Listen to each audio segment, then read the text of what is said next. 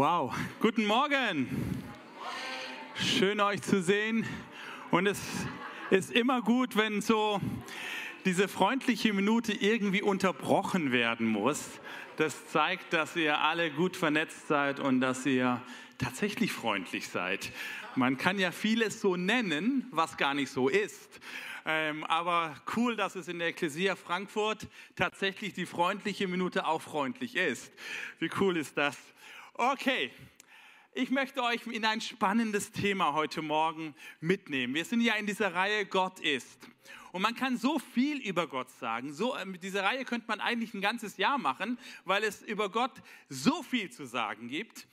Das Spannende ist aber, dass es so ein paar Themen gibt, die richtig tricky sind und challenging sind und Herausforderungen, wo du davor stehst, wie kann man das so über Gott sagen? Und heute geht es um das Thema Gott ist eifersüchtig. Gott ist eifersüchtig. Krass, eifersüchtig. Meine Güte, das ist doch immer jemand, der so schwach ist und so ein mangelndes Selbstwertgefühl hat, dass er das, was er besitzt, Angst hat zu verlieren. Ein Ehemann ist eifersüchtig, dass seine Frau ihn nicht so liebt, wie er es gerne hätte. Aber es ist doch meine Frau. Und das ist meine, die gehört mir. Eifersucht ist irgendwie nachvollziehbarer als zum Beispiel das Thema Neid. Neidisch sind wir immer auf etwas, was der andere hat. Eifersüchtig sind wir auf etwas, was, wir, was uns gehört oder wir denken, wir haben Anspruch darauf und wir haben Angst, wir verlieren es. Wie kann dann Gott eifersüchtig sein? Das ist, ist es überhaupt, stimmt das überhaupt? Und ähm, wir sind hier in dieser Kirche davon überzeugt, dass die Bibel die beste Quelle dafür ist, um zu wissen, wie Gott wirklich ist. Dass wir dort dass Gott sich dort uns vorstellt. Und deswegen nehme ich euch gleich zum Anfang rein in dieses Thema, was Gott über sich selbst sagt, ob das so stimmt. Und wir gehen in das Alte Testament in einen Text, da geht es um das Volk Israel, das Volk Gottes und Gott spricht zu diesem Volk. Er hat es gerade auf unfassbare Art und Weise befreit. Eines der mit die großartigsten übernatürlichen Wunder sind geschehen in dieser Geschichte. Also ich habe schon viele Wunder in meinem Leben gesehen. Ich habe schon gesehen, wie Menschen aus dem Rollstuhl aufgestanden sind auf einen Schlag. Ich habe schon gesehen, ich habe schon Toten die Hand geschüttelt, nicht weil sie tot waren noch, sondern weil sie wieder auferstanden sind. Aber das habe ich noch nie erlebt, dass ein Meer sich geteilt hat. Aber in dieser Geschichte hat sich ein Meer, ein ganzes Meer geteilt. Also ich meine jetzt nicht eine Badewanne, nicht der Main, sondern ein ganzes Meer teilt sich, damit ein Volk durchgeht. Krasse Geschichte. Und diese Geschichte führt dazu, dass Gott sich, Gott sich ein Volk auserwählt, und zwar nicht ein nobles, edles, fantastisches, gebildetes oder extrem kreatives Volk, sondern ein Sklavenvolk. Ein Sklavenvolk befreit er für sich. Und dann kommt folgender Text. Wir lesen den im zweiten Buch Mose Kapitel 34. Und der Herr sprach, siehe, ich will einen Bund schließen. Vor deinem ganzen Volk will ich Wunder tun, wie sie nicht geschehen sind in allen Landen und unter allen Völkern. Und das ganze Volk, in dessen Mitte du bist, soll des Herrn Werk sehen. Denn wunderbar wird sein, was ich an dir tun werde. Halte, was ich dir heute gebiete siehe, ich will vor dir her ausstoßen, und jetzt kommen ganz viele Namen, die gehen wir ganz schnell durch, keine Kommentare dazu, Amoriter, Kananiter, Hethiter, Perisiter, Heviter und Jebusiter. Okay, wer auch immer das ist, no idea. Hüte dich mal einen Bund zu schließen mit den Bewohnern des Landes, in das du kommen wirst, damit sie dir nicht zum Fallstrick werden in deiner Mitte, sondern ihre Altäre sollst du umstürzen und ihre Steinmale zerbrechen und ihre heiligen Pfähle umhauen. Denn du sollst, jetzt kommt es, denn du sollst keinen anderen Gott anbeten. Denn der Herr, dessen Name eifersüchtig ist, ein eifersüchtiger Gott ist er. Gott sagt selber über sich selbst, er ist eifersüchtig. Wow, das finde ich nicht gerade sexy, dass Gott sich so vorstellt. Und äh, ist irgendwie uncool. Worauf ist Gott eifersüchtig? Der Text sagt uns, er ist eifersüchtig auf deine und meine Anbetung. Das Volk soll niemandem anderen anbeten außer ihn. Er will den absoluten Fokus deines und meines Lebens. Er will, dass du komplett auf ihn ausgerichtet bist. Gott ist offensichtlich scharf auf Anbetung. Gott will angebetet werden. Gott will Ehre bekommen. Und wenn du mal in die Menschheit reinschaust, ist das tatsächlich etwas, worauf alle Menschen stehen. Kleinste Kinder, wir fangen an, sie lieben es, Aufmerksamkeit zu bekommen. Keiner von uns will nicht die Aufmerksamkeit, sondern wir lieben es wenn wir Aufmerksamkeit bekommen, wenn Leute auf uns schauen. Das heißt ja nicht, wenn Leute, wir lieben es nicht, wenn wir was Peinliches machen und alle sich umdrehen und auf uns schauen, aber wenn wir was Cooles machen, wenn du cool bist, wenn du gut aussiehst oder was auch immer und Leute, du ziehst ihre Aufmerksamkeit, das finden wir cool. Kleine Kinder finden das schon cool. Das liegt irgendwo in unserer Natur drin. Und wenn Gott sagt, er will alle Anbetung, weil er alle Ehre hat, dann muss das einen tieferen Grund haben. Wenn er sagt, ich will, ich bin eifersüchtig darauf und ich will mit euch in den nächsten paar Minuten etwas tiefer reingehen, warum Gott sich so vorstellt. Was der tiefere Sinn dahinter ist, dass er auf deine Anbetung, auf deine Ehre, die du ihm gibst, scharf ist. Es muss einen tieferen Grund haben. Weil ganz ehrlich, dieses Bild eines eifersüchtigen Gottes passt nicht in ein philosophisches Gottesbild. Ein philosophisches Gottesbild betont den Transzendenten, den Ewigen, den Allmächtigen, Allwissenden, Omnipräsenten und so weiter Gott, der in sich selbst immer genug hat. Der braucht niemand anders, der ist eben Gott. Und da in dem Sinne ist er absolut out of the box. Alles andere ist in der Kiste, nur er nicht. und das ist übrigens in der Bibel genauso. Das ist, was die Bibel damit beschreibt, wenn sie sagt, Gott ist heilig. Heilig heißt, er ist der andere. Er ist der Nicht-Geschaffene, der Ewige, der kein Anfang, kein Ende, der immer anders ist, als du es erwartest. Alles andere in diesem Universum, alles in diesem Universum ist geschaffen außer er. Das passt in das philosophische Gottesbild, aber der Eifersucht scheinbar nicht. Der, der, der, es gibt also ein, muss einen Grund geben dafür. Und lass uns mal erstmal ein paar Gedanken darüber ähm, ja, vertiefen, warum oder ist das wirklich so oder ist es nur ein Text, dass Gott Anbetung sucht oder dass er die Ehre sucht? Gerade haben wir den Text von diesem Gottesvolk Israel gesehen, dass Gott sich erwählt hat, was Gott sich rausgerettet hat aus der Sklaverei und in ein verheißenes Land geführt hat. Aber lass uns mal weiterschauen. Wir gehen mal in das letzte Buch der Bibel, in eines der Bücher, die vielleicht am komischsten sind für viele Leute, das Buch der Offenbarung. Ich liebe dieses Buch, ich finde es eines der spannendsten Bücher. Ähm, man muss es nur richtig verstehen. Ein Kochbuch ist ja auch anders als ein Roman. Aber wenn du es richtig verstehst, ist es ein extrem spannendes Buch. Und in diesem Buch geht es um ein ganz großes Thema. Und das große Thema der Offenbarung ist, dass alles, was in der, die ganze Welt, alle Menschen, alle Geschöpfe, alles, was in der Offenbarung passiert, ist Anbetung. Alles betet an. Du schaust in den Himmel am Anfang, Kapitel 4 und 5, da wird ein Blick in den Thronsaal Gottes beschrieben und da wird gesagt, dieser Gott, der sitzt auf dem Thron und alles ist um diesen Thron rum orientiert, nämlich fokussiert auf den Thron. Da sind vier lebendige Wesen, was auch immer die bedeuten, sind ganz komische Dinger. Auf jeden Fall, was sie tun, ist, sie beten an. Da sind 24 Älteste, wer auch immer sie sind, was sie tun, ist klar, sie beten an. Da ist eine unzählbare Schar von Menschen aus allen Völkern, Nationen, Sprachen und alles an Schöpfung ist da und alles tut eins, sie beten Gott an. Der Himmel ist ein Ort der Anbetung, der Fokus auf die Herrlichkeit Gottes, der Ehre Gottes. So fängt die Offenbarung an, der Blick in den Himmel. Und die ganze Offenbarungsgeschichte ist dann nichts anderes als die Beschreibung dessen, wie kann das, was im Himmel so herrlich und schön und fantastisch und heil und gut und gesund und, und so weiter, alle schönen Adjektive, die dir einfallen können, sind, findest du dort.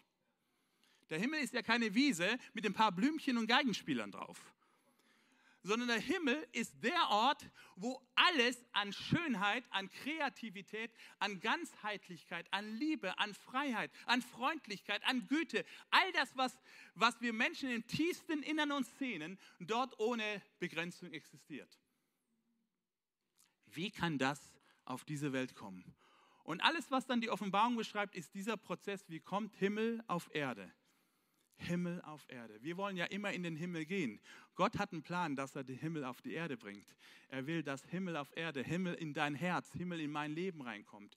Und so endet die Offenbarung nicht damit, dass wir im Himmel einen Thronsaal haben mit Anbetung, sondern dass dieser Himmel runterkommt und die ganze Welt sammelt sich um dieses himmlische Jerusalem, was auf Erden ist. Und alle gehen zu diesem Ort und beten Gott an. Und deswegen ist im letzten Kapitel der Bibel gibt es noch zwei Imperative, noch zwei Befehle. Eins davon ist, bete Gott an. Der vorletzte Befehl der Bibel ist, bete Gott an. Und der letzte Befehl ist, wer Durst hat, der komme zu mir. Komm zu mir. Also irgendwie hängt wahrscheinlich mit diesem Anbeten und dem zu mir kommen irgendwas zusammen. Vielleicht hat das eine mit dem anderen was zu tun. Gott will also angebetet werden. Gott sucht Anbetung. Gott liebt alle Ehre auf sich. Jesus sagt einmal, wie könnt ihr Gott gefallen, in Johannes Kapitel 5, wie könnt ihr überhaupt noch Gott gefallen, wenn ihr die Ehre bei Menschen sucht? Es gibt also nur einen Weg, Gott zu gefallen, wenn ihr alle Ehre bei ihm sucht. Er will angebetet werden. Also da ist die Bibel, da ist das Gottesbild der Bibel sehr eindeutig, sehr klar. Aber warum? Dass es so ist, ist klar. Warum ist es so? Das ist die Frage, die wir uns jetzt stellen wollen. Warum ist Gott so? Braucht er es so dringend? Hat er es so nötig? Dass ich, Johannes Schneider, Industriestraße 8 in Kleinerzhausen im Rhein-Main-Gebiet meine Knie beuge und ihn anbete, macht das was mit Gott? Verändert das Gott? Gibt es ihm was? Gibt es ihm Selbstwertgefühl? Ist er so abhängig von meiner Anbetung? Irgendwie ist der Verdacht da, das kann es nicht sein. Also irgendwie fühlen wir schon, das kann nicht der Grund sein. Und ich möchte euch mitnehmen in, die Antwort darauf. Seine Ehre, mein Heil. Seine Ehre, meine Gesundheit. Seine Ehre, meine Freude. Seine Ehre, meine Befreiung. Seine Ehre, mein Glück. Seine Ehre, meine Freiheit. Alles, was du dir sehnst, hängt davon ab, dass du ihn anbetest. Alles, was der Mensch im tiefsten Innern braucht, hängt davon ab, dass du ihn anbetest. Das heißt, wenn Gott sagt, ich will angebetet werden, hat er dich im Blick, schon von Ewigkeit her. Das ist auch der Grund, warum schon ein kleines, kleines Kind sofort auf Ehre und Anerkennung aus ist. Das hat was mit unserer Schöpfungsgenetik zu tun. So hat Gott uns geschaffen. Gott hat uns so geschaffen, dass wir genau, ja, so ähnlich sind wie er. Da gibt es diesen ganz krassen Text im Alten Testament, worüber Theologen schon tausende von Seiten geschrieben haben. Und die Frage ist, was bedeutet der? Nämlich, als Gott den Menschen schuf, da heißt es, und Gott schuf den Menschen zu seinem Bilde. Zum Bilde Gottes schuf er ihn und er schuf sie als Mann und Frau. Ein Bild, wir sind also ein Bild Gottes. Irgendwie ein Bild hat ja immer eine Funktion, etwas vorzustellen. Ich habe zum Beispiel auf meinem iPhone ganz viele Bilder von Leuten, die ich getroffen habe, die ich kenne. Und wenn ich jemand dir vorstelle und sage, hast du schon mal den, kennst du den? Und sage, ah, der Name sagt mir was, hole ich mal ein, mein iPhone raus, zeige dir ein Bild von dem. Und meistens, wenn der Name dir nichts sagt und du siehst das Bild, plötzlich machst Klick und sagst, doch, den habe ich schon mal gesehen. Ein Bild ist manchmal viel aussagekräftiger als einfach nur irgendein Name. Weil ein Bild transportiert mehr. Also sind wir irgendwie so, so digitale Ausdrücke von Gott oder was auch immer, wo Gott uns so an, wo wir sehen können, ach, Gott sieht so aus wie Johannes Schneider oder wie Simon oder bessere Variante hübscher ist dann die weibliche Version davon oder was meint Gott das, wenn er sagt, er schuf den Menschen ihn zum Bilde? Nein, Gott ist nicht, er, der Mensch ist nicht geschaffen, um ein statisches Bild zu sein. Wie, äh, wie mein, ich habe hunderte von Bildern von meiner Frau auf meinem iPhone. Ja? Okay, meine Frau, es ist meine, ja, es gehört mir. Und ich bin stolz auf sie, ich liebe sie, ich feiere sie und so weiter. Das Problem bei den Bildern, die ich von ihr habe, sie sind immer nur Momentaufnahmen. Sie sind tot, die Bilder. Egal wie schön das Bild ist, nichts gegen schöne, gute Fotografien, nichts dagegen, aber es lebt nicht.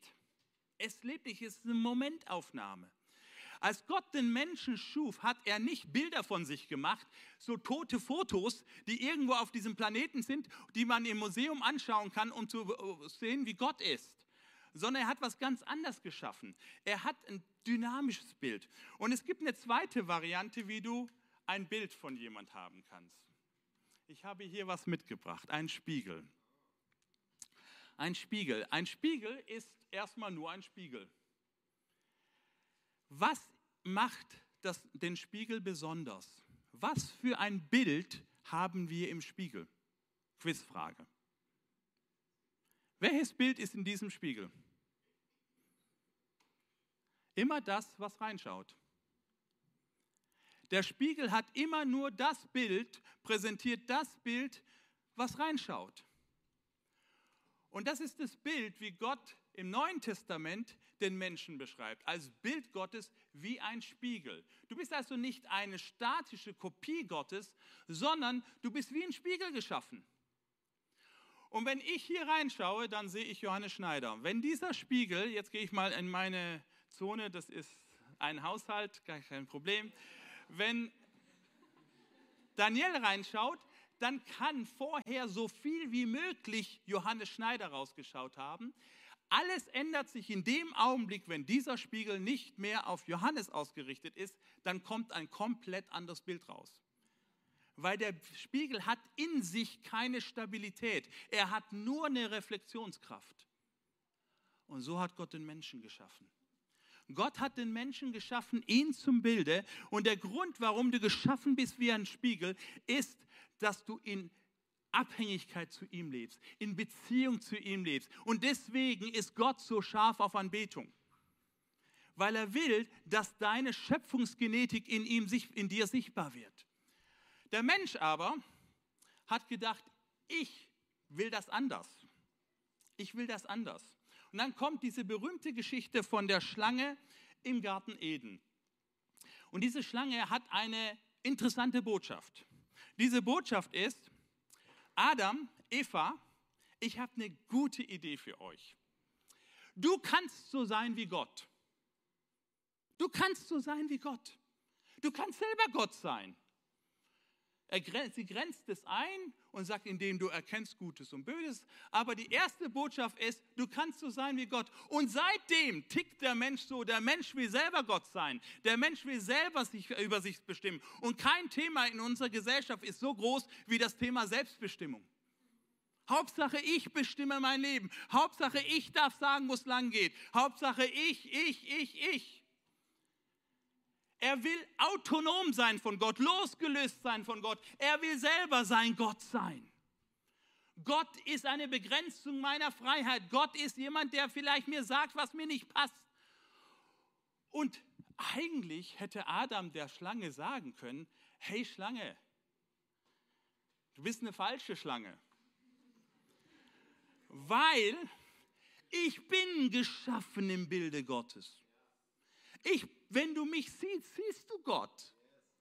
Ich bin, schau mich an, schau mich an. Wenn du mich siehst, siehst du, wie Gott ist. Du hast, du bringst mir nichts Neues. Das ist alter Kaffee, was du mir bringst. Aber der Mensch dachte sich, nein, ich will so sein wie Gott ohne Gott. Und dann passiert das, was die Bibel den Sündenfall nennt. Das heißt, der Mensch wird losgelöst, Gott los, los von Gott. Und seitdem sind wir immer noch Spiegel. Deswegen geht die ganze christliche Ethik baut darauf auf. Weil zum Beispiel die Menschenrechte und so weiter, dass wir im Bild Gottes geschaffen sind. In der Bibel ist es ein großes Thema, dass wir immer noch, obwohl wir gefallen sind, immer noch im Bilde Gottes geschaffen sind. Wir sind immer noch Spiegel. Das Problem ist nicht, dass wir keine Spiegel mehr sind. Das Problem ist, dass man in uns so wenig Gott sieht. Und dass dieser Spiegel auf alles andere ausgerichtet ist. Und plötzlich siehst du nicht mehr die Schönheit Gottes, die Reinheit Gottes, die Güte Gottes, die Freundlichkeit Gottes, sondern du siehst Egoismus, du siehst Angst, du siehst Neid, du siehst Verlustängste, Karrieregeilheit, was auch immer dein Leben kristallisiert. Das ist dieses Produkt, weil wir uns ausgerichtet haben auf etwas anderes. Und wenn Gott sagt, ey, mein Volk, mein, mein Kind, ich will, dass du mich anbetest, dass du ausgerichtet, fokussiert bist auf mich, dass ich bin eifersüchtig auf deine Anbetung. Ich will, dass du nichts anders anbetest außer mich. Ist der Grund dahinter, er will, dass in deinem Leben seine Schönheit sichtbar wird. Sein Heil, seine Gesundheit, seine Freiheit. Weil es gibt nichts Schöneres als Gott. Es gibt nichts Freieres als Gott. Es gibt nichts Selbstbewussteres als Gott. Es gibt nichts Demütigeres als Gott. Und all diese schönen Eigenschaften will Gott in deinem Leben zum Vorschein bringen. Das ist der Grund dafür. Jetzt haben wir aber ein Problem. Ein Spiegel ist nur ein Spiegel. Und ein Spiegel kann nicht einfach sagen, na ja, jetzt habe ich auf Johannes Schneider mich gedreht, jetzt sieht man immer den Chris hier drin. Wie kommt man wieder zurück? Und die Bibel sagt, der Mensch ist so in diesem Gefängnis gefangen, dass er sich zwar danach sehnt, aber es selber nicht mehr verändern kann. Er hat nicht die Kraft, sich selbst zu verändern. In, Paulus sagt, in mir selbst wohnt nichts Gutes mehr. Das heißt, der Mensch ist gar nicht mehr in der Lage, umzudrehen und Gott anzuschauen. Selbst da, wo wir es scheinbar tun, kommt, was die Welt massiv hat. Meine Güte, das ist echt ein... Okay, come on. Äh, selbst, wenn wir das, selbst wenn wir das scheinbar tun, dann kommt, was wir Religion haben, raus. Und Religion ist oft das Gegenteil von dem, was Gott sich vorgestellt hat. Es ist wieder, dass der Mensch versucht, selber irgendwas Besonderes zu sein.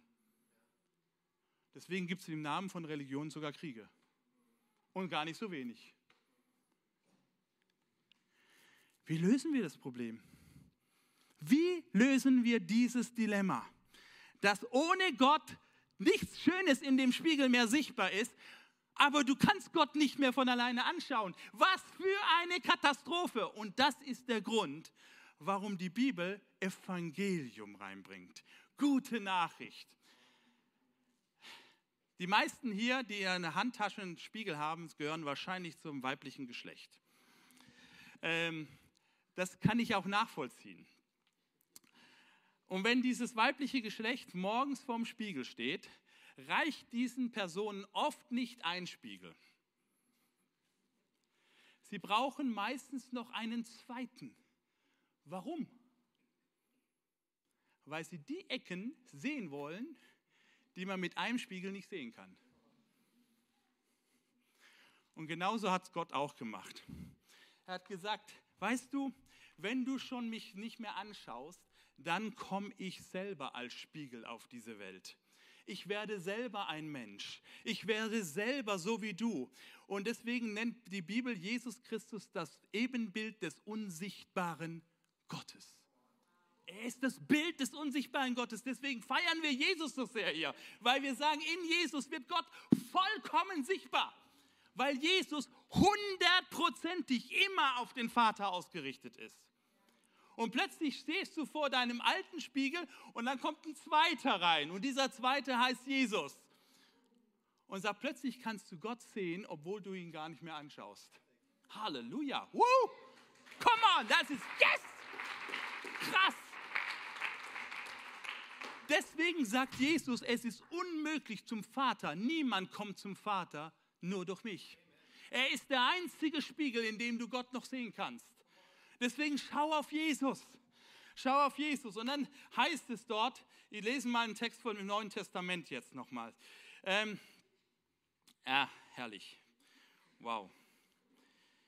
Da heißt es, doch jedes Mal, im 2. Korinther Kapitel 3, doch jedes Mal, wenn jemand sich dem Herrn zuwendet, also jedes Mal, wenn wir das machen, dass wir uns Gott zuwenden, Jesus zuwenden, der Herr ist im Neuen Testament meistens Jesus, wird die Decke entfernt. Dieser Herr aber ist der Geist, in diesem Fall ist es die dritte Person der Gottheit, der Geist, von dem wir gesprochen haben. Und wo der Geist des Herrn ist, da ist Freiheit. Ja, wir alle sehen mit unverhülltem Gesicht die Herrlichkeit des Herrn.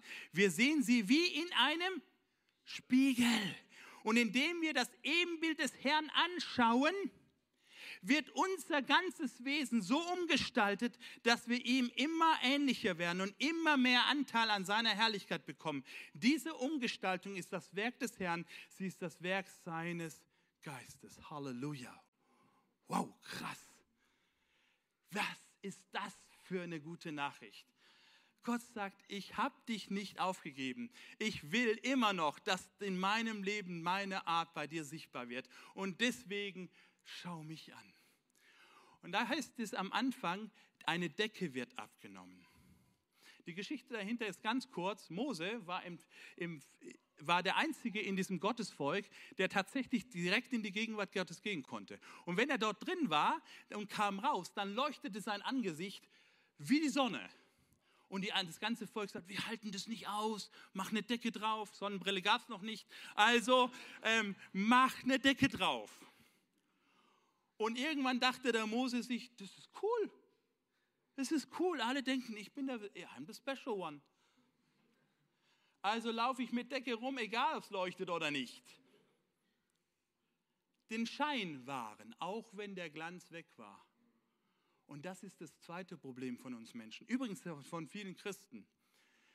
Wir leben oft wegen viel mehr Wert darauf, wie Leute, was Leute von uns denken, wie wir wirken, was für einen Eindruck wir machen, wie, was, was das Bild nach außen ist, als das, was Gott über uns denkt.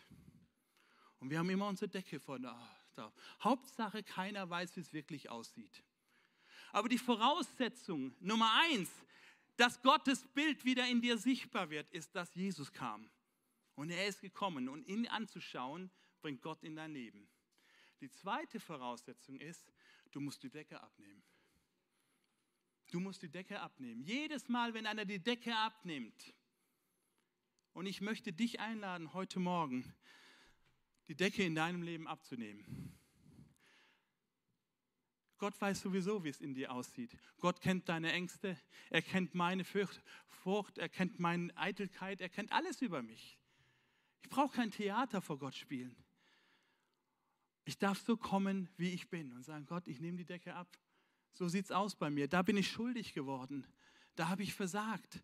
Da habe ich es gut gemeint und schlecht gemacht da habe ich die Menschen, die ich am allerliebsten habe, die mir so wichtig sind, so verletzt, dass ich so im Ver Verletzungskreislauf drin bin, dass wir gar nicht mehr rauskommen. Und das nennt man dann eine Ehekrise. Und dann gehen die Leute auseinander. Da ist der Mensch, der mich auf diese Welt gebracht hat, meine Mutter. Und da ist diese Verletzung reingekommen irgendwann mal. Und inzwischen ist es die Person, die, vor der ich am meisten Angst habe. Und tief innen drin will ich es aber nicht zugeben und da ist die Decke drauf. Und Gott sagt, nimm sie weg. Nimm sie weg. Schau mich an. Schau mich an. Wenn du die Decke wegmachst, kommt meine Vergebung, kommt meine Heilung, kommt meine Versöhnung, kommt meine Gesundheit, kommt mein Selbstwertgefühl in dein Leben rein. Und wie mache ich das? Ein letzter Punkt. Ich mache es mit einem Wort. Glaube. Glaube. Glaube ist die, die Methode, die Gott gewählt hat für Anbetung. Wir lieben es hier mit Musik, Gott anzubeten, Hände zu heben, Emotionalität zu zeigen, ganzheitlich. Manche springen, manche jauzen, manche sind ganz still. Alles super. Aber es gibt sogar eine Form, das zu tun, wo Gott sagt, das gefällt mir nicht. Er sagt, dein Herz ist nicht dabei. Der Weg, um Gott anzubeten, ist Glaube. Im Hebräerbrief heißt es, ohne Glauben ist es unmöglich, Gott zu gefallen. Es ist unmöglich, Gott zu gefallen ohne Glauben. Warum ist wieder Glaube so ein exklusiver Weg? Warum nicht auf dem Kopf stehen? Warum nicht dreimal um Frankfurt laufen? Warum nicht vier Wochen fasten? Warum nicht ähm, jede Woche in die Ekklesia Frankfurt gehen und 40 Stunden Ehrenamt reinstecken? Warum, warum alles gute Sachen? Warum das nicht? Warum Glaube? Der Grund für Glaube ist ganz einfach, weil Glaube setzt Gott wieder in den Fokus und nicht dich.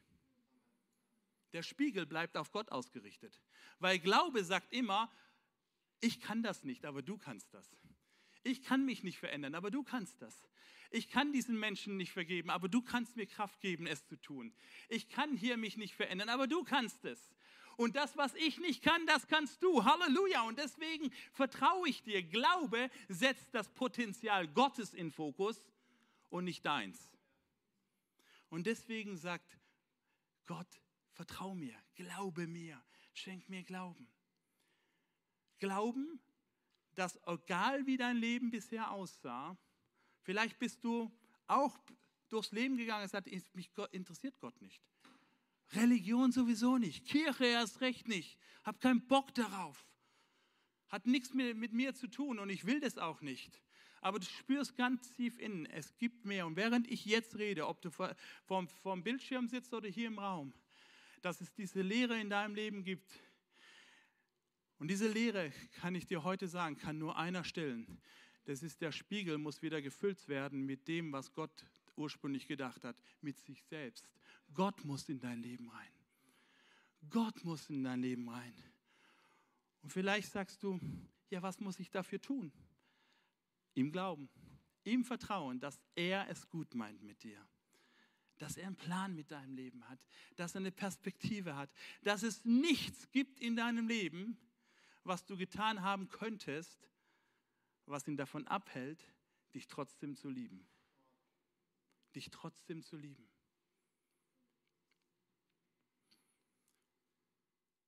Da gibt es Menschen, die haben so Schlimmes getan, dass wir uns gar nicht vorstellen können, dass mal Menschen das tun, aber sie tun es. Einen anderen Menschen umbringen. Sie sind Mörder geworden. Saßen vielleicht deswegen schon im Gefängnis haben die, die Strafe schon abgesessen und trotzdem ist diese Schuld nicht weg, weil du kannst deine Schuld nicht absitzen. Sie bleibt da. Selbst wenn der deutsche Staat dir sagt, alles in Ordnung wieder, rehabilitiert, resozialisiert, alles wieder in Ordnung, tief innen drin, ist vielleicht nur Zeit drüber gewachsen, aber es ist nicht weg. Aber ich habe eine gute Botschaft für dich heute. Es gibt jemanden, der selbst das wegnehmen kann. Halleluja. Der den Reset-Knopf drücken kann und sagen, das kommt weg, gelöscht, so weit weg wie der Osten vom Westen, sagt die Bibel. Wisst ihr, nicht wieder, nicht wieder Norden vom Süden. Es gibt einen Nordpol, es gibt einen Südpol. Das ist definiert. So weit wie der Osten vom Westen. Das heißt ewig weg. Ohne Grenze. Weg, weg, weg, weg, weg. Versenkt. Halleluja. Und alles, was du tun musst, danke Jesus Christus, dass du der Spiegel Gottes geworden bist für mein Leben. Du hast meine Schuld auf dich genommen, du, du hast dich ausgerichtet auf mich, du liebst mich und du bist immer fokussiert auf den Vater gewesen und deswegen kann durch dich wieder dieses Bild Gottes in mein Leben reinkommen. Und dann geschieht ein Wunder ohne Ende. Dann wechselt plötzlich das Bild in diesem Spiegel von 0 auf 100 von 0 auf 100. Plötzlich ist nicht mehr Chrissy drin, sondern Johannes. Na, oder andersrum. Plötzlich ist Gott drin. Halleluja. Aber auch für, die, für euch, die ihr heute hier seid und sagt, ich kenne diesen Jesus Christus schon lange. Ich habe mein Leben ihm schon anvertraut. Ich möchte euch herausfordern. Der Wert deines Lebens ist nicht darin bestimmt, was andere über dich sagen. Auch nicht die Kirche, auch nicht der Pastor, auch nicht dein Ehepartner, sondern was Gott über dich sagt. Wenn Gott den Daumen hoch macht, dann ist der Daumen oben. Halleluja. Er bestimmt meinen Wert. Und deswegen ist Gott so interessiert daran, dass du ihn anbetest. Und damit meine ich nicht die 30 Minuten in unserer Kirche am Sonntagmorgen, sondern dann meine ich deine Lebenshaltung, die immer sagt, Gott, du kannst das, was ich nicht kann. Du kannst, du liebst mich, du veränderst mich, du erneuerst mich. Diese Woche, wir leben ja gerade in so Corona-Zeiten, auch ein bisschen crazy, weiß man gar nicht, was man alles davon halten soll. Und man hält sich an die Regeln und trotzdem werden Menschen krank. Und dann kommen sie in sogenannte Quarantäne. Und dann kommst du, wenn du den getroffen hast, auch noch in Quarantäne, nur weil du den getroffen hast. Ähm, und Quarantäne, ich war schon in Quarantäne, Punkt, Punkt, Punkt. Du bist da weggesperrt wie so ein Knacki und dann bist du da zwei Wochen irgendwo in deinem Raum und ich kenne einige Leute, die in Quarantäne sind. Und ganz schlimm ist es, wenn jemand dann noch krank ist und die Angst hat, dass was passiert. Und dann kommen Symptome noch schlimmere und noch schlimmere. Und diese Woche abends oder ja, nachmittags, ich betete so für mich und da sprach der Heilige Geist zu mir und sagte, ruf diese Person an, die jetzt in Quarantäne ist, die jetzt krank ist, die jetzt Corona hat und sag ihm, bet mit ihm, mit dem Ehepaar und Gott wird sie heilen. Okay, denke ich, okay, gut, mach so. Beten ist nie schlecht. Beten ist nie schlecht. Und trotzdem hast du dann den Gedanken, jetzt rufst du Heilige Geist hat mir gesagt, ich soll, dir das, ich soll für dich beten. Was ist, wenn nichts passiert? Wie stehst du dann da? Du bist der Leiter dieser Bibelschule, du bist der Pastor, du bist erfahrener Mann Gottes du, und so weiter. Und du sagst es und es passiert nichts. Was ist der Gedanke dahinter? Wie stehe ich da? Wie stehe ich da? Wenn ich den Blick wechsle und sage, Gott, wie stehst du da? Und wie steht diese Person, die du liebst, da? Okay, Johannes, du hast deine Lektion gelernt. Du greifst aufs Höher und rufst an und dann formulierst du das ein bisschen sanft und so weiter, aber trotzdem klar. Muss ja nicht blöd sein darf ich für dich beten? Und ich bete für dieses Ehepaar. Leg auf. Halbe Stunde später habe ich eine WhatsApp-Nachricht. Johannes, wir wollten dir nur sagen, dass wir waren ja gerade am Abendessen, als du uns angerufen hast. Erstmal danke, dass du das gemacht hast. Danke, dass du an uns gedacht hast. Danke, dass du für uns gebetet hast. Aber während du gebetet hast, haben wir gespürt, wie die Kraft Gottes da ist. Und in dem Augenblick konnten wir beide wieder schmecken. Sie hatten eine, beide wieder schmecken. Der Geschmack war wieder da. Das ist noch nicht eine vollkommene Heilung, aber Gott hat angefangen, sein Werk zu tun. Warum erzähle ich diese Kleinigkeitsstory? Weil darum geht es. Es geht nicht darum, dass du irgendwelche Big, Big, Big Points machst, sondern dass du im Alltag die Ehre Gottes suchst. Hör drauf, schau drauf, was gibt Gott die Ehre. Und das wird dein Heil und das Heil dieser Welt. Und deswegen wollen wir auch aus Kirche immer die Ehre Gottes suchen.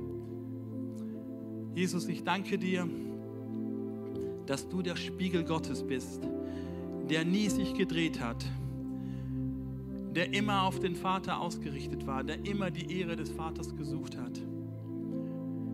Jesus, ich danke dir, dass du auch heute Morgen durch deinen Heiligen Geist hier in diesem Raum bist. Und dass jetzt jeder Einzelne in diesem Raum diese Decke abnehmen kann. Diese Decke, die wir oft, oft anziehen, einfach um vor Menschen besser dazustehen, um unsere Verletzung zu verstecken, unsere Enttäuschung zu verstecken. Diese Decke, die uns scheinbar so schützen soll vor weiteren Verletzungen, dass wir die vor dir abnehmen dürfen. Heiliger Geist, komm du jetzt gerade in diesen Raum, ja, beweg du dich durch die Reihen, vor den Bildschirmen.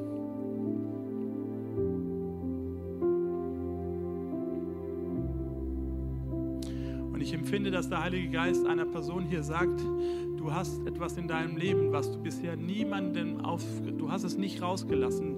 Es ist so tief drin, weil du Angst hast, wenn das rauskommt, wenn das rauskommt, dann ist dein Ruf ruiniert, dann, dann gibt es keine Zukunft für mich mehr.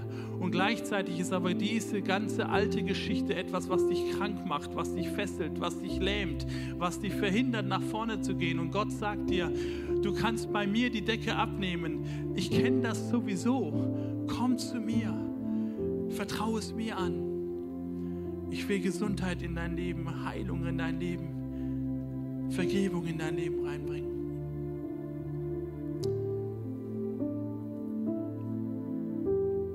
Und ich möchte jetzt diese Frage stellen, die wir hier jeden Sonntag stellen, weil sie die entscheidendste Frage überhaupt ist unseres Lebens. Ist unser Leben auf Jesus ausgerichtet? Er ist gekommen, er ist Mensch geworden, er ist am Kreuz als vollkommen fehlerloser gestorben, um meine Schuld, um deine Schuld auf sich zu nehmen. Er ist aber nicht im Tod geblieben, er ist auferstanden und damit hat Gott bewiesen, ein für alle Mal, alle Schuld, alle Schuld ist bezahlt. Alle Schuld der Vergangenheit, der Gegenwart und der Zukunft ist erledigt. Es ist nicht mehr eine Frage, ob es vergeben wird, es ist eine Frage, ob du es annimmst. Und wenn du hier bist und du sagst, ich möchte diesen Jesus Christus meinem Leben anvertrauen, ich möchte mein Leben mit ihm leben, ich möchte mein Leben ihm anvertrauen, all die Unzulänglichkeiten, all die Stärken, all die Siege und all die Niederlagen meines Lebens will ich mit ihm ihm anvertrauen, mit ihm gehen. Und vor allen Dingen die Schuld meines Lebens, die Hauptschuld, dass ich ohne ihn gelebt habe, möchte ich ihm geben und anfangen, mit ihm zu leben. Ich möchte Ja sagen zu Jesus. Wenn du hier bist und du sagst, ich möchte dieses Ja geben, darfst du an dem Ort, wo du bist, mal kurz deine Hand heben. Halleluja, super, super. Cool. Wir wollen jetzt gemeinsam ein Gebet sprechen. Auch vor dem Bildschirm darfst du mitbeten einfach dieses Gebet nachsprechen und dein Leben innerlich auf Jesus Christus ausrichten. Jesus, ich komme zu dir. Danke, dass du auf mich zugekommen bist, dass du mich gesucht hast, dass du mich liebst dass du deswegen den Himmel verlassen hast. Und heute sage ich Ja zu dir. Vergib mir meine Schuld. Sei mein Retter. Sei mein Herr. Sei mein Freund. Ich danke dir, dass ich mit dir jetzt leben darf. Und dass mein Leben einen Fokus hat der Fokus meines Lebens. Amen. Halleluja. Wenn du dieses Gebet gesprochen hast, lade ich dich ein, auch nachher vielleicht mit der Person, die, mit der du mitgekommen bist oder mit unserem Pastor oder mit irgendeiner anderen Person in dieser Kirche einfach ein Gespräch zu führen. Manchmal ist es gut, das nochmal festzumachen, Dinge auszuräumen aus dem Leben. Gerade die Person, die ich vorhin so vom Heiligen Geist einen Impuls gegeben habe, ähm, wenn du, wenn du das mit jemand klar machen willst, darfst du das machen. Und natürlich ist selbstverständlich auch bei uns in der Kirche Beichtgeheimnis. Also was man unserem Pastor sagt, das bleibt auch bei unserem Pastor. Oder das kannst du auch mir sagen und so weiter. Aber ich möchte dir Mut machen, mit Gott einen klaren Anfang zu machen. Und Leute, Kirche, lasst uns Gott anbeten. Lasst uns immer die Ehre Gottes suchen. Lasst uns ihn mit Glauben ehren. Lasst uns ihn mit Glauben ehren. Gott segne euch. Amen.